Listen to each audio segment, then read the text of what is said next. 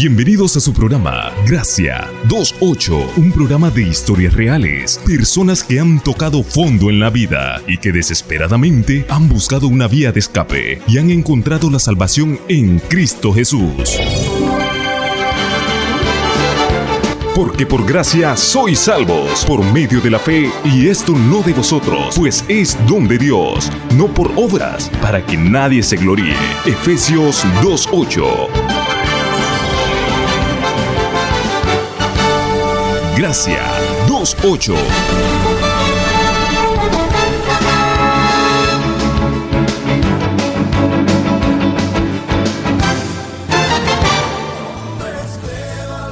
Tal amigos? Bienvenidos y bienvenidas a su programa Gracia 28. Qué placer volver a encontrarnos a través de esta estación radial y en este mismo horario. Este es su programa Gracia 28, programa de testimonios basado en el capítulo 2, versículo 8 de Efesios. Porque por gracia sois salvos por medio de la fe. Y esto no de vosotros, pues es don de Dios, no por obras para que nadie se gloríe. Este programa tiene como objetivo evangelizar, testificar y predicar de lo que el Señor Jesucristo puede hacer. Decirle a cada uno de ustedes que nos escuchan que hay esperanza, que Dios puede cambiar sus vidas independientemente de lo que estén pasando. Para Dios no hay nada imposible. Hoy, como siempre, tenemos una oportunidad de invitar personas que nos relaten la historia real de su vida. ¿Cómo fue que lograron salir de esa encrucijada de vicios, cómo fueron de repente rescatados de la muerte. Hoy está con nosotros nuestro invitado Martín Cócaro. Él se encuentra en Canelones, municipio de Salinas, Uruguay, quien nos estará relatando su impactante testimonio de vida. ¿Qué fue lo que sucedió cuando estaba lejos de Jesús? Pendientes, porque ustedes conocerán cada uno de los detalles más adelante. Pero antes quiero que él pueda saludarles en su programa Gracia 28. Martín, desde Honduras, saludos hasta el municipio de Salinas, allá en Canelones, Uruguay. Bienvenido. Hola Adolfo, ¿qué tal? Gracias por la oportunidad, gracias y saludos a todos los oyentes desde aquí, desde Uruguay. El placer es nuestro, Martín, y esperemos que durante este tiempo que nos comparta tu testimonio, las personas que nos están escuchando en este momento puedan estar atentos a lo que Dios va a hacer en sus vidas a través de este impactante testimonio. Pero antes quiero darles una pequeña introducción del impactante testimonio que nos estará contando nuestro invitado. Él nació en una familia de obreros de clase media allá en Uruguay. A los 13 años nos comenta que probó por primera vez la cerveza y a partir de ahí cada vez que surgía la oportunidad volvía a tomar. Ya a los 15 años probó la marihuana y a los 18 años cocaína y a esa edad comenzó una de las etapas más duras de su vida ya que esas sustancias lo estaban destruyendo. Pero ha llegado el momento de disfrutar de un buen tema musical y luego retornamos con más de Gracia 28.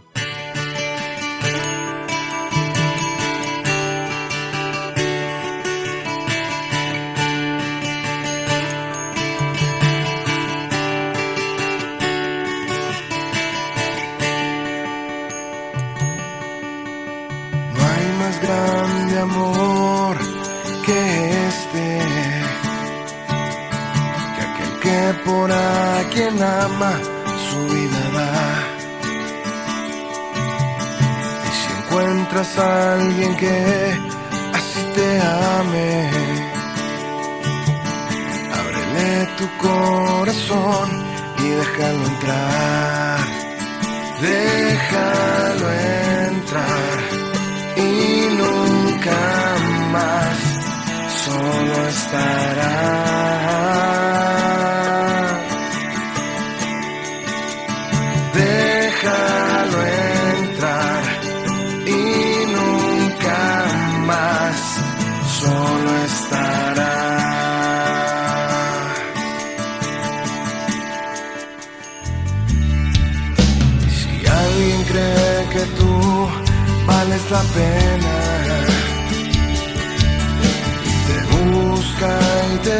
no importa qué. Si Él está a la puerta hoy y te está llamando,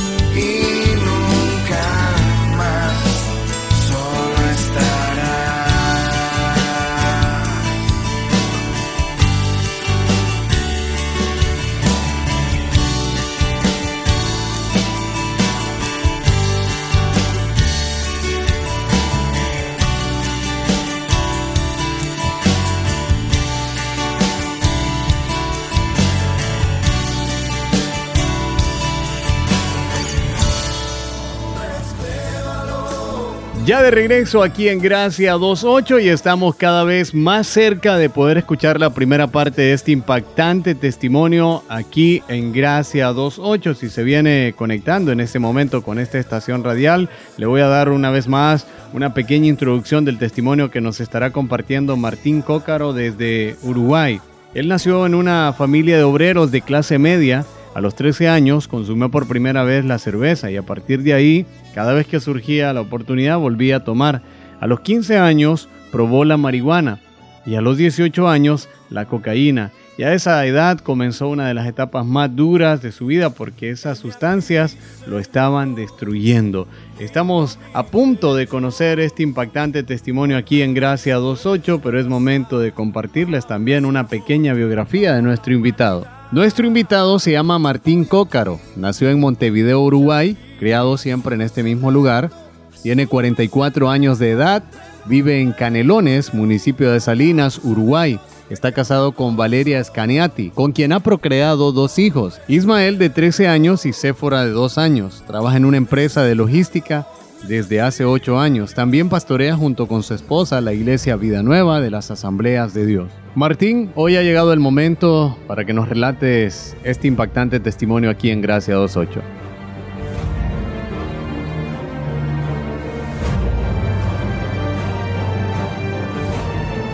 Bueno, muy bien, Adolfo. Este, viví la mayoría de mi, de mi vida hasta el momento en Montevideo. Allí me crié, ¿verdad? Una familia trabajadora, mis dos padres, este, cuatro hermanos más. Este, y bueno, mi infancia, todo venía bárbaro, la verdad. No puedo excusarme, por ejemplo, en que eh, hubiera violencia doméstica en casa o que mi padre fuera alcohólico o que hubiera grandes, grandes necesidades en casa. La verdad que no, incluso siempre nos educaron con buenos principios y sin embargo, al margen de todo eso, a partir de mis 13 años, plena adolescencia, en el cumpleaños de 15 de mi hermana mayor, tuve por primera vez contacto con bebida alcohólica, la cerveza más puntualmente, y bueno, al poco rato de tomar algo de esa cerveza, más tarde me quedé dormido, pero quedé con una inquietud porque había notado que algo estaba desencadenando esa, ese contacto con lo que es el alcohol. O sea que a los 13 años, Martín, tú pruebas por primera vez una bebida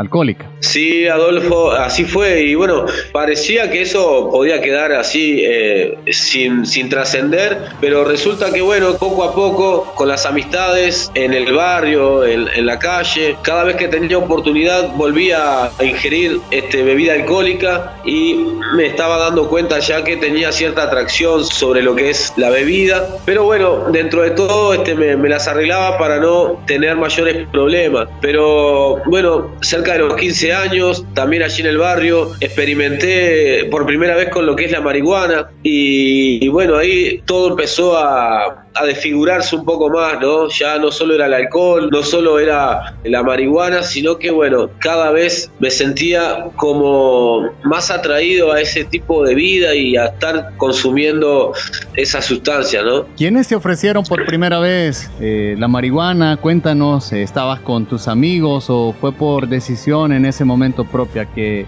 accediste? Bueno, un poco lo que dio pie a que todo esto empezara a suceder es que yo estaba haciendo con frecuencia desobediente y rebelde para con mis padres, que siempre me intentaban ponerme límites y yo no entendía que realmente ellos querían cuidarme. Entonces, si y me decían a tal hora tenía que estar en casa, yo siempre me demoraba bastante más. Mis amigos se, habían retirado todos y yo insistí en quedarme hasta más tarde en, la calle, en la noche, y ahí pude, bueno, este, dar con consumidores ya que eran un poco mayores que yo, que ya estaban, bueno, eh, viviendo en ese entorno, este, ya varios años y con ellos fue que conocí lo que era la, marihuana. ¿no? ¿Por qué la rebeldía hacia tus padres, Martín? Bueno, mira, Adolfo, sinceramente no tengo un motivo que a mí me permitiera justificarme ante eso, pero sí sé que estaba cada vez más en desacuerdo con lo que ellos querían imponerme.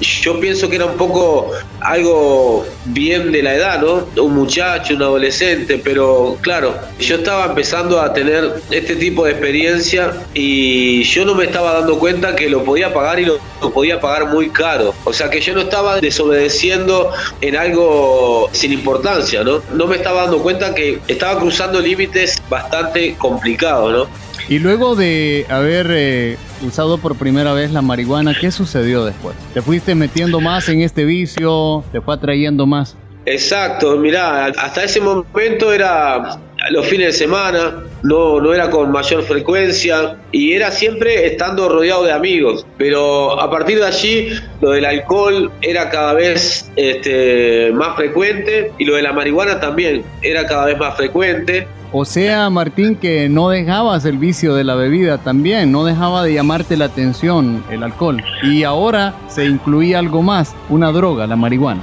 Exacto, resulta que mi, mi testimonio con respecto al consumo es de ir acumulando, o sea, en, ningún momento eh, soltaba algún tipo de sustancia para este, consumir únicamente alguna, sino que era como una bola de nieve, cada vez iba acumulando más. En algún momento ya estaba en los 18 años y en esa oportunidad ya, ya no solo se trató de, alcohol o marihuana, sino que a los 18 ingerí, o sea, inhalé por primera vez una raya de cocaína. O sea, Martín, que una cosa te llevaba a otra. Bueno, en mi caso sí, Adolfo. Este, yo sé que hay diferentes tipos de, situaciones donde las personas que consumen han pasado diferentes procesos, diferentes dificultades, pero eh, conmigo fue como que una vez que me adentré en eso, este, algo me empujaba a, seguir este, teniendo una vida cada vez más descontrolada, cada vez, este, bueno, de, mayor dependencia, ¿no? Eh, con la cocaína ahí también este, eso hizo que en poquito tiempo el consumo fuera este, si no a diario, era por lo menos 3, 4 veces por semana. Y otra cosa que a mí me, generó algo que empecé a entender que realmente estaba en problemas es que aunque no hubiera amigos alrededor, si tenía que hacerlo solo, no había problema, lo hacía. Entonces ya me di cuenta que ya no se trataba de algo social únicamente, sino que era algo que mi organismo me lo estaba demandando y realmente estaba empezando a tomar conciencia de que esto estaba fuera de control. No te dabas cuenta hacia dónde esto te estaba llevando y qué pasaba con la familia, porque al estar en una adicción me imagino de que empieza ya no darle más importancia a lo que de verdad merece uno tomar en cuenta, la familia. ¿Qué pasaba ahí? Bueno, este, los primeros años cuando solo era un poco de alcohol y algo de marihuana, yo intentaba, este, bueno, como aquí tenemos un refrán, que pretender tapar el sol con una mano, este, intentando que que no trascendiera y que no llamara la atención, pero bueno, después cuando empezó el consumo de la cocaína ya era imposible y bueno, cualquier fachada que yo quisiera proyectar delante de mi familia ya no tenía validez y cuando ellos estuvieron en, conocimiento de eso, principalmente mis padres y más aún mi madre, empezaron a extenderme todo tipo de ayuda. Eh, y ahí pasé varios años, bueno, eh, de forma intermitente, desfilando por diferentes lugares donde, bueno, se suponía que iban a poder ayudarme a vencer esto. Por ejemplo, estuve en Narcóticos Anónimos algunos meses, también en lo que es Alcohólicos Anónimos, estuve en manos de psicólogos, estuve en manos de psiquiatras, estuve en una oportunidad 21 días internado en un psiquiátrico tomando mucho psicofármaco,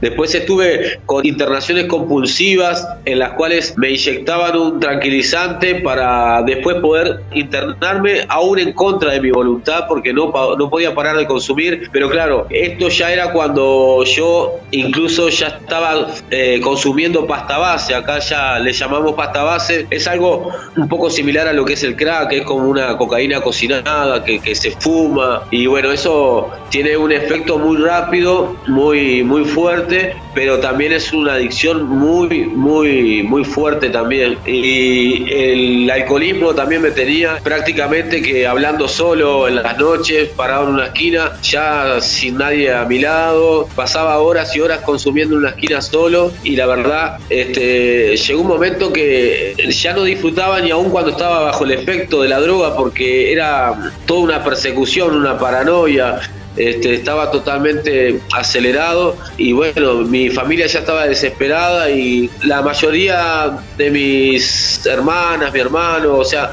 a excepción de mi madre, todos los demás estaban ya, este, bueno, queriendo tomar la decisión de dejarme en la calle. Mi madre era la que todavía estaba intentando este, preservarme el lugar en casa y que todavía podía tener la posibilidad de, salir de todo eso, pero bueno, eh, era frustrante para mí, pero muy, frustrante para ellos porque cada vez estaba peor y yo ya no tenía 13 años, para ese momento ya estaba pisando los 30 años y había pasado más de una década en que cada vez se ponía peor. Entonces en algún momento empezó a estar comprometida la salud de mi madre por el tema del corazón y bueno, ahí sí hubo un planteamiento muy fuerte de parte de toda mi familia de que mi madre había tenido un tema ahí en el corazón, le hicieron un cateterismo y había salido de alta, pero bastante delicada, y no se podía permitir ningún tipo de disgusto. Entonces ahí me dijeron, bueno, o que me daban la última posibilidad de internarme, o que me iba para la calle, pero que ellos no iban a permitir que yo siguiera haciendo sufrir a mi madre porque su corazón ya estaba bastante frágil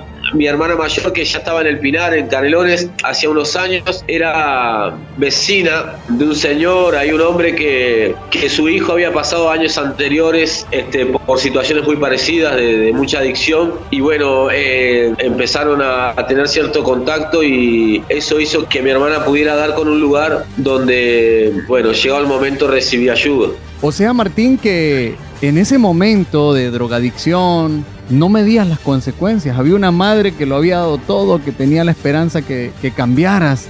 Esa vida que llevabas, ahora su problema de salud se agravaba cada vez más. Y teniendo una familia en contra, ¿no podías observar eso en ese momento?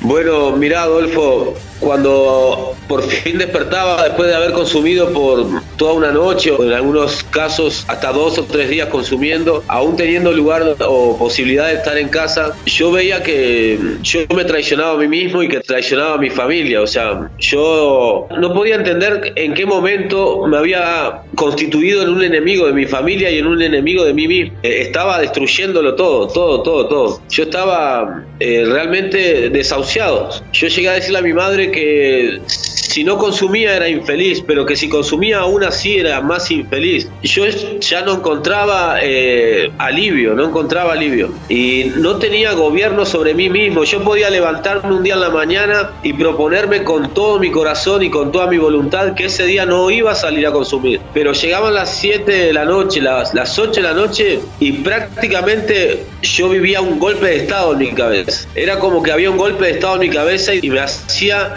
salir a hacer exactamente lo mismo. Mi madre una vez se me plantó en la puerta de casa de frente a mí con los ojos llenos de lágrimas y diciéndome no te voy a dejar salir.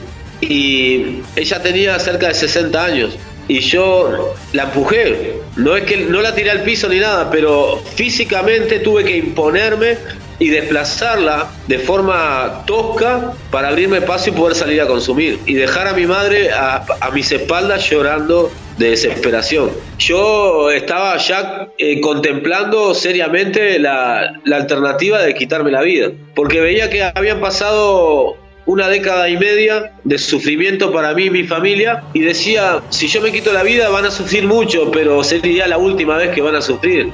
O sea, yo pensaba que más vale que sea todo el sufrimiento junto y después que termine todo ese calvario, a seguir este, estirando esa agonía para todos, ¿no? Yo estuve también eh, con dificultades en un par de oportunidades a riesgo de perder la libertad por bueno, porque llega un momento que se te cierran todas las puertas, ya no tenés trabajo, ya no tenés ropa que puedas vender. Yo llegaba en pleno invierno en Montevideo puede haber 0 grados, 2 grados bajo cero, 2 grados. eso es normal en Montevideo en pleno invierno y yo llegaba sin campera y descalzo a las 4 de la mañana pidiendo en mi casa que me dejaran entrar, súper desabrigado de remera porque todo lo más todo lo demás lo había vendido para seguir consumiendo Y mi madre tenía que recibirme en esas condiciones, por ejemplo, mi padre. Yo realmente eh, quería que eso terminara, quería que eso terminara, porque cuando no estaba consumiendo la culpa y mi conciencia me martirizaban. Y cuando estaba consumiendo, la desesperación de, no poder seguir consumiendo era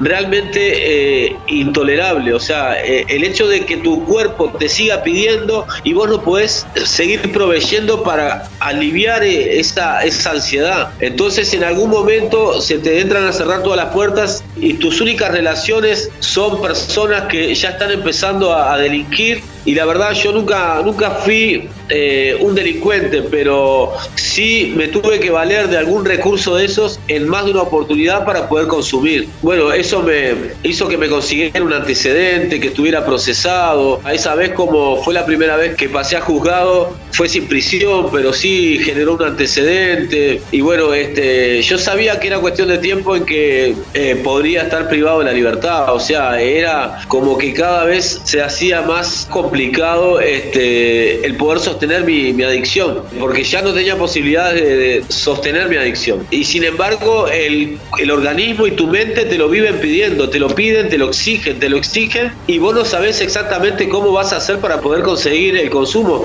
Y si no tenés que enfrentar la abstinencia, y enfrentar la abstinencia es totalmente desesperante. Tenés que medicarte, y aún medicado este, es difícil.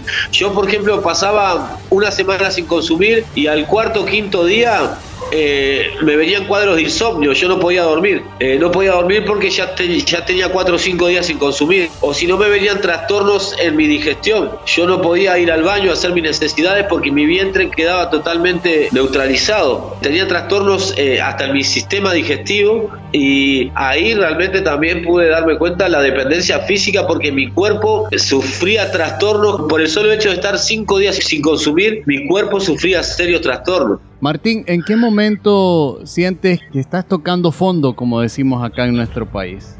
Bueno, yo creo que los últimos dos años eh, nunca me levanté de ese fondo, o sea, eh, vivía totalmente imposibilitado en mi autoestima, o sea, yo no, no, no, tenía la capacidad, o sea, ya había intentado tantas veces salir adelante o levantarme y buscar la salida y había fracasado, vez tras vez yo había fracasado. Entonces, cada vez que te levantás después de un fracaso de esos, te levantás con menos fuerza. Cada vez que vos tenés una recaída, después de que te llenaste de expectativa a vos y a tu familia de que por fin esta, esta es la victoria, de que esta es la, la, vez que vas a salir y cuando pasa un tiempito y volvés a caer, cada vez que te levantás, te levantás con menos fuerza, hasta que un, un día dejas de intentarlo, porque llega un momento en que ya no crees que sea posible, porque lo intentaste y, y, no, y nunca lo lograste. Entonces eh, yo sabía que en cuestión de, de semanas iba a tener que encarar o vivir en la calle y eso posiblemente en algún momento me, me, me metiera en la cárcel o terminar en un manicomio porque eh, eh, psicológicamente estaba totalmente mal o quitarme la vida. Yo sabía que si mi familia terminaba convenciendo a mi madre que ya no tenía lugar en casa, en pocos meses eh, iban a ser las únicas realidades. Y yo seguía contemplando que para mí lo más digno era quitarme la vida para no, para no tener que, que atravesar las otras posibilidades. Ahí yo realmente estaba quebrado. Un momento bastante difícil en la vida de nuestro invitado Martín Cócaro, quien nos ha estado relatando este impactante testimonio aquí en Gracia 28. ¿Cómo esta situación de la adicción a las drogas puede llevarte a una destrucción total, eh, a irrumpir un futuro que podrías tener por delante, a romper relaciones familiares. Difícil situación la que le tocó vivir a nuestro invitado Martín Cócaro, quien se encuentra en este momento vía online desde Canelones, municipio de Salinas, en Uruguay. ¿Quieren conocer ustedes el desenlace de este impactante testimonio? Les invito a quedarse aquí en Gracia 28 porque todavía nos queda tiempo para conocer qué fue lo que sucedió. Martín nos comentaba que lo que él pensaba que le venía es la muerte o pasar en el manicomio, pero ¿qué fue lo que sucedió? Nos va a estar relatando aquí en Gracia 28 el desenlace de este impactante testimonio. Les invito a ustedes para que puedan recomendar a otros este programa. Les recuerdo, Gracia 28 es un programa de testimonios basado en Efesios capítulo 2 versículo 8, porque por gracia sois salvos por medio de la fe, y esto no de vosotros, pues es don de Dios, no por obras, para que nadie se gloríe. Les invito a estar pendientes de nuestra segunda parte, vamos a unos comerciales, ya retornamos aquí en Gracia 28. Recuerda que somos salvos por gracia, amados por Dios y rescatados del pecado por Jesucristo. Ya regresamos con más de Gracia 28.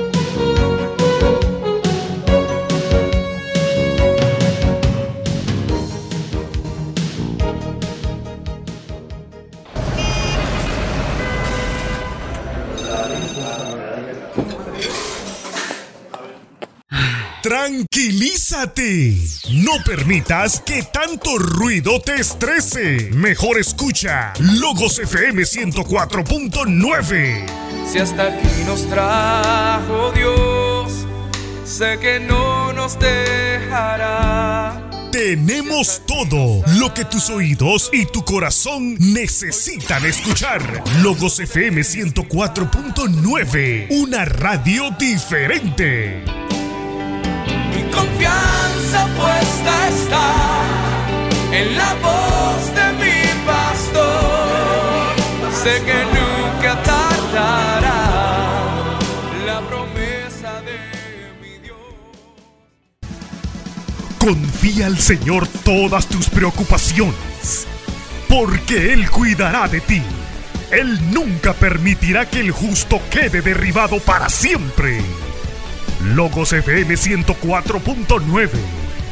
Declarando el bien de Dios sobre Honduras y las naciones.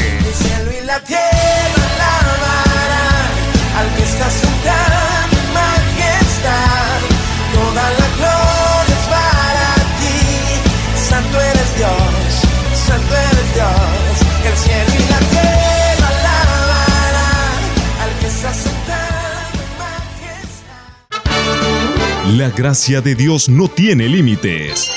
Continuamos con la segunda parte de Gracia 2.8.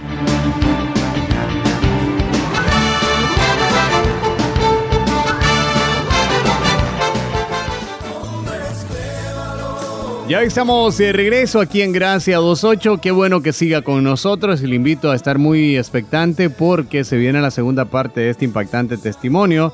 Le recuerdo que Gracia 28 es un programa basado en el capítulo 2, versículo 8 de Efesios, porque por gracia sois salvos por medio de la fe. Y esto no de vosotros, pues es don de Dios, no por obras para que nadie se gloríe. Gracia 2.8 tiene como objetivo evangelizar, predicar y testificar de lo que el Señor Jesucristo puede hacer decirle a cada uno de ustedes que nos escuchan siempre que hay esperanza, que Dios puede cambiar sus vidas independientemente de lo que estén pasando. Hoy está con nosotros Martín Cócaro desde Canelones, municipio de Salinas, Uruguay. Nos ha relatado la primera parte de este impactante testimonio. Nos comentó cómo ya a los 13 años había probado la cerveza. También nos relataba de que ese vicio lo llevó a seguir probando otras drogas como la marihuana y la cocaína. Estas sustancias prácticamente estaban destruyéndolo, como él nos ha comentado, perdiendo una buena relación con su familia, causándole dolor a su madre. Pero estamos a punto de escuchar la segunda parte de este impactante testimonio. Antes quiero invitarlo a disfrutar de un segundo tema musical y luego retornamos aquí con más de Gracia 28.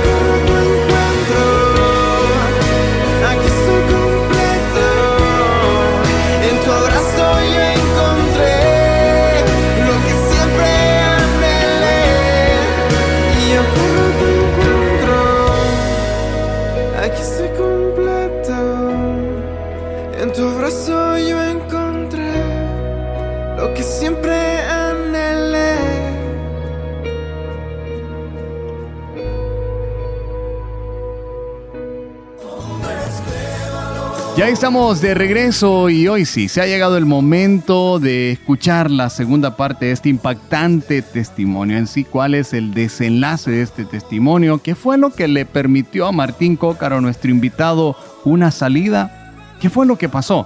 A continuación, todos los detalles. Martín, una vez más, muchas gracias por aceptar nuestra invitación y contarnos con lujo y detalle qué fue lo que sucedió en tu vida. A partir de este momento, nos relatas qué pasó, cómo saliste de esta situación.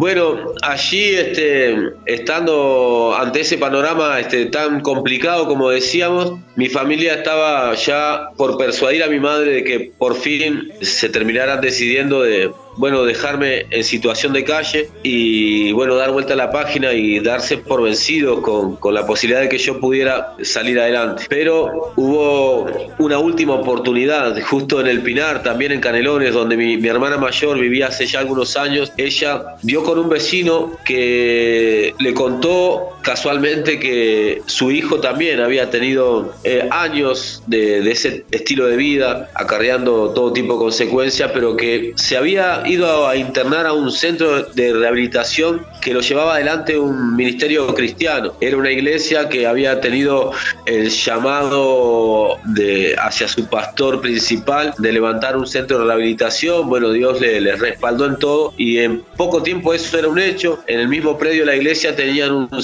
de rehabilitación muy humilde, pero bueno, con, con mucho amor, ¿no? Y eso también estaba en el Pinar, muy cerquita de lo de mi hermana. Entonces ella se contacta con mi madre y bueno, resultó que es, esa era mi última oportunidad, mi última oportunidad. Yo había intentado salir adelante con todo tipo de métodos, todo tipo de formas y en todo tipo de lugares, pero nunca había intentado salir de, de todo esto eh, a través de la propuesta del Evangelio. Pero era la última oportunidad y mi madre estaba ya frágil del corazón. Y uh, saben que me pidieron algunos eh, estudios médicos para poder darme acceso y tener una entrevista y por fin poder ingresar en ese tratamiento. Entonces tuve que hacer este, algunos estudios médicos y la idea era internarme cuanto antes y tuve que esperar los resultados. ¿Y saben cuándo se dio el día de mi ingreso a ese lugar? El 7 de octubre del 2008. Y saben que el cumpleaños de mi madre es el 7 de octubre. Así que, que bueno, fue eh, impresionante. Yo me ingreso a ese lugar el día del cumpleaños de mi madre, un 7 de octubre, y me recibe el pastor y algún tutor, algún líder del lugar y me hablan al respecto de que esto es voluntario, que se trabaja con la voluntad de la persona, que si la persona realmente quiere, el Evangelio funciona, pero que siempre va a depender de, de la actitud que la persona tenga hacia la propuesta del Evangelio. Y me dijeron que Dios no solamente quería hacerme libre de las drogas, del alcohol, sino que quería restaurar mi, mi, relación con mi familia y que Dios quería darme una familia, una esposa, hijos, un trabajo. Y yo dije, hey, paren, paren, paren, paren. Y les dije, si, si ese tal Dios a mí me permite no volver a consumir drogas y alcohol nunca, nunca más en la vida, eso es todo lo que le pido.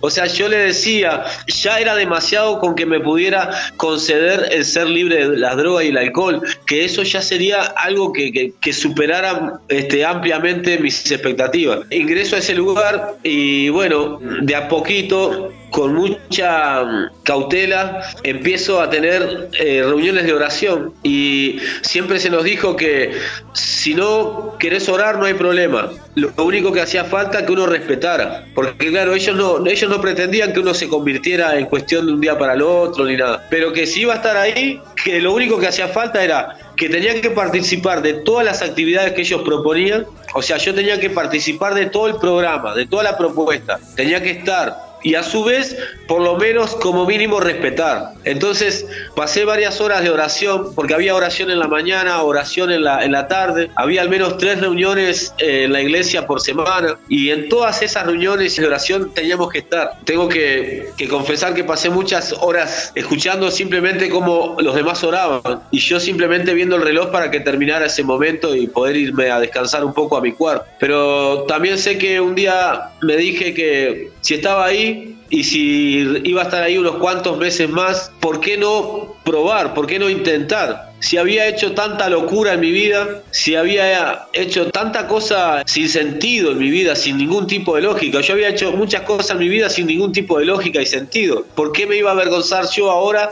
de intentar hacer algo que para mí en ese momento no tenía mucha lógica ni mucho sentido? Entonces empecé a orar algunos minutitos. Hablaba, simplemente hablaba y lo hacía eh, lo más bajo posible porque no, no quería que me escucharan. Y en mi cuarto a veces abría la Biblia que me habían dado y leía algunos pocos versículos de la Biblia. Saben que eso fue suficiente para que algo empezara a, despertar dentro de mí. ¿Recuerdas algún versículo en específico que te haya marcado y que fue el inicio de ese proceso de cambio?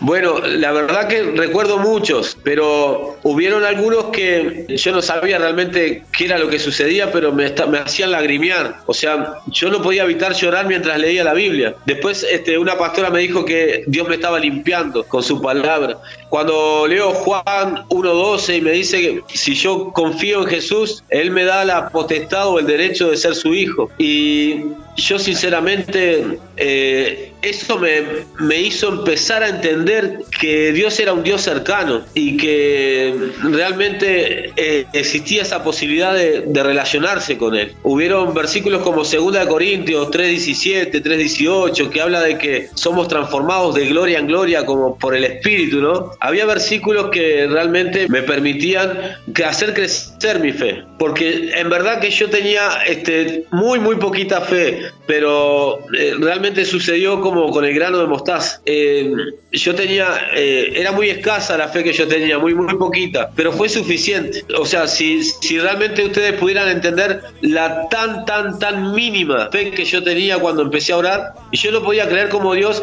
podía moverse cuando yo oraba con tan poca fe, y cómo Él respaldaba, cómo Él hacía cosas que yo tenía que ir reconociendo poco a poco de que era Él, era demasiado darle crédito a la casualidad, o sea, era menos lógico darle el crédito a la casualidad que al hecho de que Dios estuviera obrando. Y empezó a crecer la fe y en algún momento empezaron a venir batallas, pruebas dentro de lo que era el programa de internación y porque me di cuenta que Dios estaba empezando a tratar con mi carácter. Él estaba empezando a, a confrontarme a nivel del carácter y el Señor me, me, me fue ayudando a, a darme cuenta que el consumo era solo el fruto de ese mal árbol, pero que el carácter corrompido mío eran las raíces del árbol. Entonces, que si yo realmente quería dar otro fruto, Dios tenía que sanar y transformar las raíces para que el fruto no fuera el consumo, sino fuera otro fruto.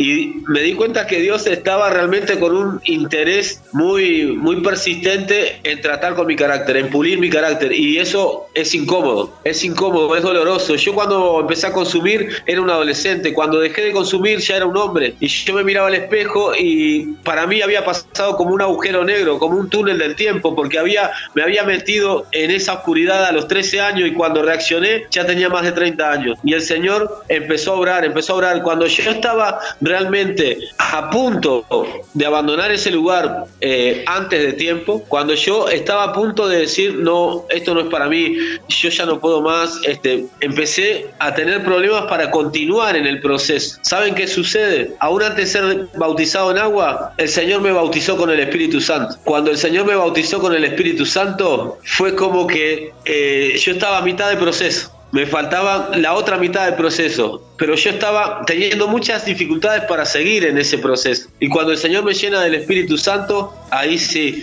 nunca, nunca más miré hacia atrás, nunca más eh, contemplé la posibilidad de abandonar el camino o, o- o de intentarlo de otra manera. ¿Cómo fue ese encuentro? ¿Hubo lágrimas? ¿Qué fue lo que sucedía en ese momento cuando el Señor toca tu vida a través del Espíritu Santo? Bueno, yo pensaba que realmente todo iba a ser muy difícil, todo, porque pensaba que después en algún momento iba a tener que salir de vuelta a la calle, iba a tener la oportunidad de manejar dinero, de tener un celular, de poder ir para aquí, para allá, sin que tenga que rendirle cuenta a nadie. Y sabía que las tentaciones iban a ser muy, muy fuertes, porque yo estando ahí, en cierta forma estaba dentro de una burbuja, o sea, estaba muy contenido y el entorno era un ambiente espiritual muy, muy, muy bueno, pero estando afuera yo sabía que, que iba a ser mucho más difícil. Y cuando eh, tuve esa experiencia, el Espíritu Santo de alguna manera me demostró que realmente no es con mis fuerzas. Ahí es cuando me... eh, O sea, fue la primera vez que yo entendí y, y que pude darme cuenta que me había rendido. Hay que rendirse, porque yo todavía seguía pensando que era la fuerza de voluntad y, y que uno era el que tenía que, que hacer la parte más difícil. Y ahí como que todo eso exterior, el Espíritu Santo me hizo darme cuenta que Él es el que lo puede hacer. En ese encuentro, eh, algo que sucedió fue que me rendí, porque yo había aceptado a Cristo, yo estaba leyendo la Biblia, yo estaba orando, yo estaba queriendo hacer las cosas bien, realmente, realmente yo quería hacer las cosas bien, pero había demasiado de mí. En ese encuentro que tuve con el Espíritu Santo fue cuando yo por fin entendí que me tenía que rendir y me rendí y ahí todo se hizo más fácil.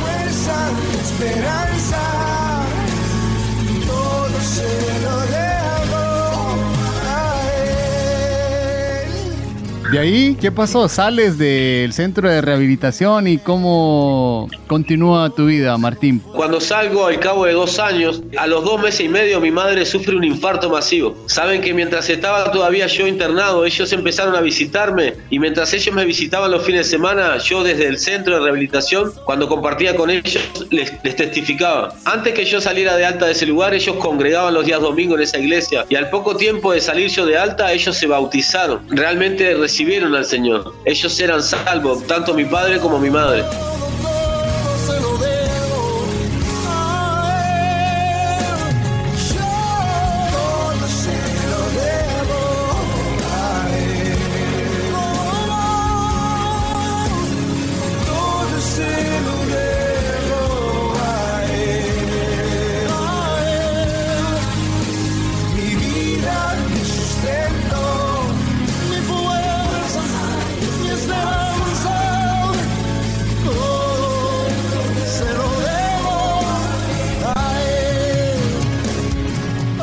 Dos meses y medio después de yo salir de alta, mi madre tiene un infarto masivo que prácticamente le destruye el corazón. Y yo no hacía ni tres veces que había salido de ese lugar. Y realmente fue una prueba de fuego. Estuve yendo a ver a mi madre al CTI varios días, tenía unos pocos minutos para estar con ella. Ella tenía el corazón muy mal, pero había quedado muy bien del cerebro. Tenía memoria, hablaba, estaba muy lúcida del cerebro. Pero estaba realmente en manos de Dios. En una de esas visitas cortas que le hice a mi madre, yo le, dije que era la, la mejor madre del mundo y que eh, pasara lo que pasara, quería asegurarle que todo lo que yo pasé, nada, absolutamente nada, era responsable de ella. O sea, que, que, ella se fuera tranquila en el caso que el Señor la llevara, de que mis problemas fueron porque yo los busqué, que no tuviera en ningún momento ni, ni la más mínima eh, consideración de que ella podría haber hecho algo mal. Quise sacarle cualquier carga de que ella pudiera pensar que ella hubiera tenido algo que ver con mi vida anterior.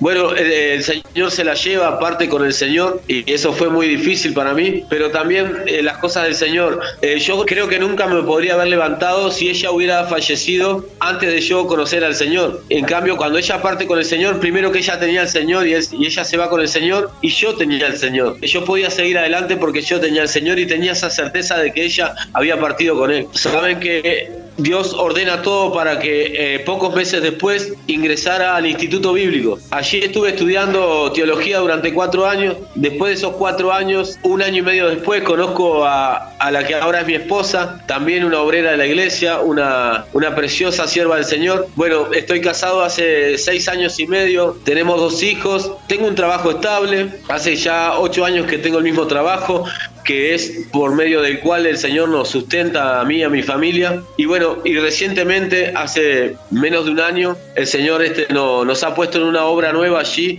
eh, se llama Vida Nueva, una iglesia, y estamos pastoreando. Y el resto de mi familia, la restauración fue completa, completa. Incluso mi padre me llama y me dice, Martín, me tenés olvidado, ¿cuándo vas a venir a visitarme? Y en los años aquellos, él me decía, no, no te quiero ver más, no vengas más y ahora él este, pregunta por mí y desea compartir conmigo, con mi familia y, y, que lo vaya a visitar y bueno, este, con mis hermanas, con mi hermano. El Señor ha restaurado todo. Aquellas palabras de aquellos pastores que me recibieron en el centro de rehabilitación se fueron cumpliendo. Yo solo me acerqué al Señor queriendo ser libre de la droga y el alcohol y el Señor me hizo libre de la droga y el alcohol, pero restauró absolutamente todo y me ha dado más de lo que yo me hubiera llegado a imaginar. Impactante testimonio las cosas que Dios puede hacer. Y es que para Dios no hay nada imposible.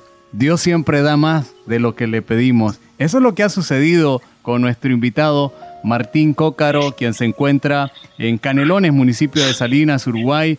Nos ha relatado antes de conocer a Jesús y también eh, qué sucedió, cuál fue ese encuentro, como él ya lo ha mencionado, restauró su familia y fue libre de la adicción. Qué impactante testimonio aquí en Gracia 28. Te podemos también decir a ti que para ti hay esperanza, que no hay nada imposible, que Dios puede restaurarte, Él puede hacer alguien diferente de ti, una persona que pueda servirle como hoy lo está haciendo nuestro invitado. Bueno, si tú has escuchado mi testimonio, no quiero dejar de decirte que tenemos todos la, la posibilidad de acercarnos al Señor y que Él pueda hacerse cargo de cualquier problema que podamos tener. Y deberíamos de iniciar de alguna manera, ¿verdad? Entonces, ¿por qué no eh, cerrar tus ojos allí donde te encuentres, cerca de la radio? Y yo voy a hacer una oración sencilla, pero trascendente, realmente que pueda vincularte de forma instantánea a Jesús y a ese poder, a ese amor, a esa gracia que hemos podido hablar. Jesús, hoy te doy gracias por todo lo que tú hiciste por mí aquel día en la cruz, por tu sacrificio, por tu muerte y por tu resurrección. Acepto y creo que tú eres el Señor y el Salvador de mi vida. Por favor Jesús, perdona mis pecados, te entrego mi vida y haz tu voluntad en ella. En tu nombre Jesús, amén. Si tú hiciste esta oración, quiero darte la bienvenida al mejor camino, al camino de Jesucristo. Somos hermanos, tenemos un mismo Padre. Y qué bendición que hayas tomado esta interesante decisión en tu vida. Nos encantaría saberlo, ya sea que puedas tomar tu teléfono en este momento y hacernos una llamada al 98 95 33 54. Dinos ahí a través de una llamada o a través de un mensaje vía WhatsApp que has reconocido a Jesús como tu Salvador. Eso nos llenará de mucho ánimo para seguir compartiendo contigo a través de este programa con historias reales como la de nuestro invitado Martín Cócaro.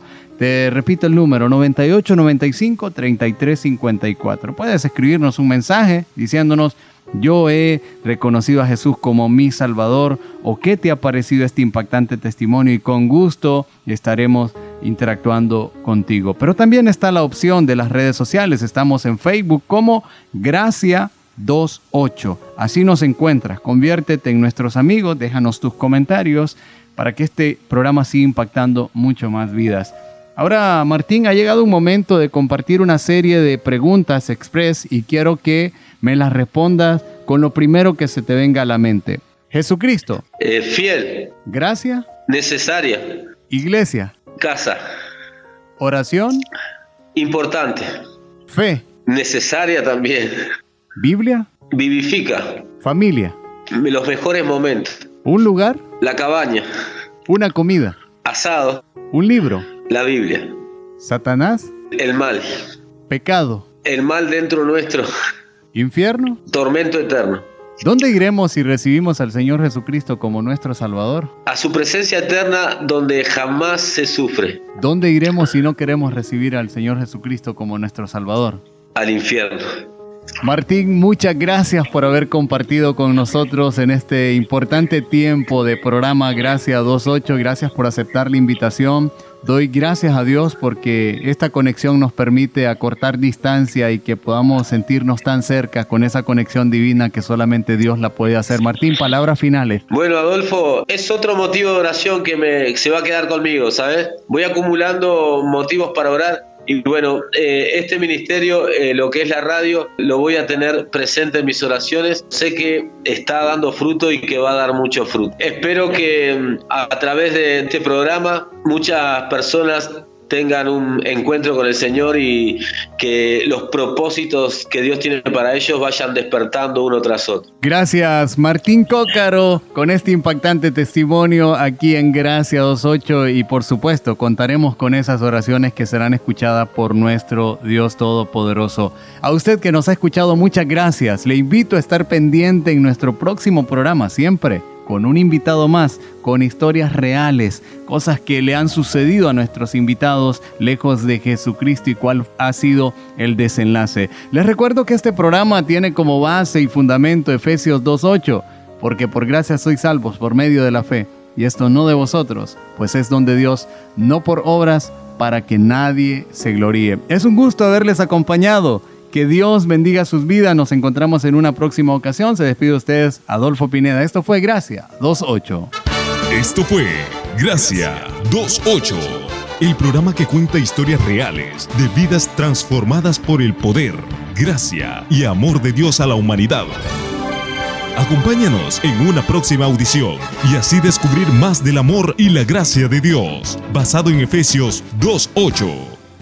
Gracia 2.8.